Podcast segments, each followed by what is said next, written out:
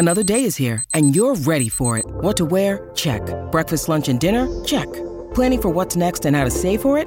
That's where Bank of America can help.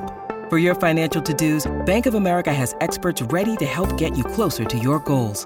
Get started at one of our local financial centers or 24-7 in our mobile banking app. Find a location near you at bankofamerica.com slash talk to us. What would you like the power to do? Mobile banking requires downloading the app and is only available for select devices. Message and data rates may apply. Bank of America and a member FDIC.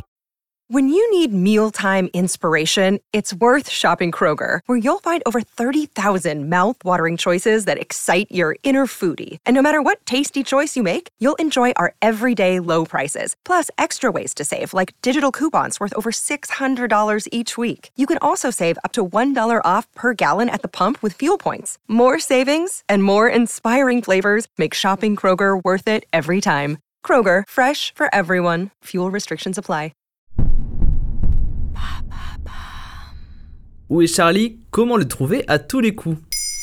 Merci d'avoir posé la question. S'il est facile de le reconnaître avec son pull rouge rayé de blanc, à moins que ce soit le contraire, sa loupe, ses lunettes rondes et son drôle de bonnet, il est beaucoup moins simple de mettre le doigt dessus à travers les pages des 73 millions de livres vendus à ce jour. À l'occasion des 35 ans de la série, retour sur l'inénarrable Charlie. Ou plutôt Wally. Comment ça? En vérité, Charlie ne s'appelle pas Charlie. Son nom original, c'est Wally. Puis, une fois édité aux USA, il devint Waldo. Et à chaque pays sa version. En Allemagne, on l'appelle Walter, en Italie, Ubaldo, au Vietnam, Vandlang, en Lituanie, Jonas, etc.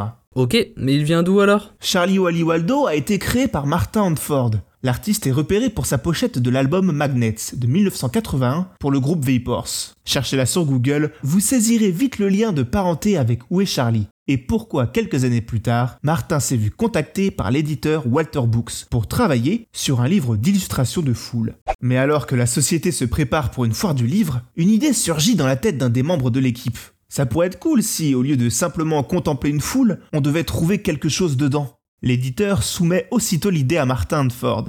En l'espace de seulement 24 heures, ce dernier dessine une double page que l'éditeur exposera Salon du Livre. Et ça marche. Bientôt, une foule s'amasse devant l'illustration pour trouver le fameux Wally.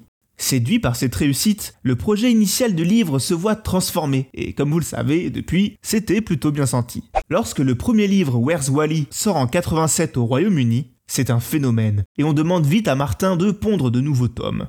En 4 ans, il se vend plus de 18 millions d'exemplaires des 4 premiers volumes dans le monde entier. Un succès incomparable avec les ventes de livres jeunesse de l'époque. Le canon officiel de Charlie, selon l'auteur, sera finalement constitué de 7 volumes. Mais il y aura évidemment des hors-séries, un dessin animé, des BD, un jeu vidéo et même des émissions télé tirées d'Où est Charlie. Charlie que vous pouvez même vous amuser à chercher sur Google Earth et peut-être même bientôt au cinéma. Et alors, comment faire pour trouver Charlie à tous les coups? Savoir où se cache Charlie et ses amis n'est pas une sinécure.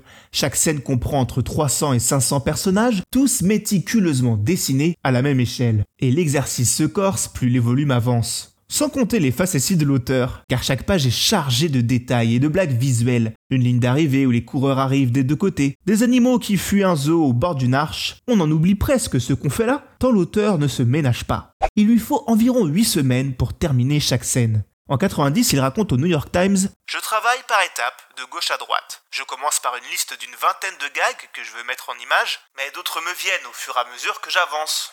Mais une fois concentré sur sa quête initiale, le lecteur se doit d'être attentif, d'autant qu'il n'y a pas de règles. Quand je travaille sur un dessin, j'ajoute Charlie quand j'ai le sentiment d'avoir trouvé un bon endroit où le cacher. Néanmoins, il existe des récurrences. Par exemple, Charlie se trouve rarement dans les coins, ni au milieu de l'illustration, pour des raisons de manufacture évidentes. Et pour les plus investis d'entre vous, il existe une cartographie des zones où se cache le plus souvent Charlie, basée sur l'intégralité des illustrations. Alors, au travail. Maintenant, vous savez, un épisode écrit et réalisé par Jonathan Oppard. Ce podcast est disponible sur toutes les plateformes audio, et pour l'écouter sans publicité, rendez-vous sur la chaîne Bababam Plus d'Apple Podcast.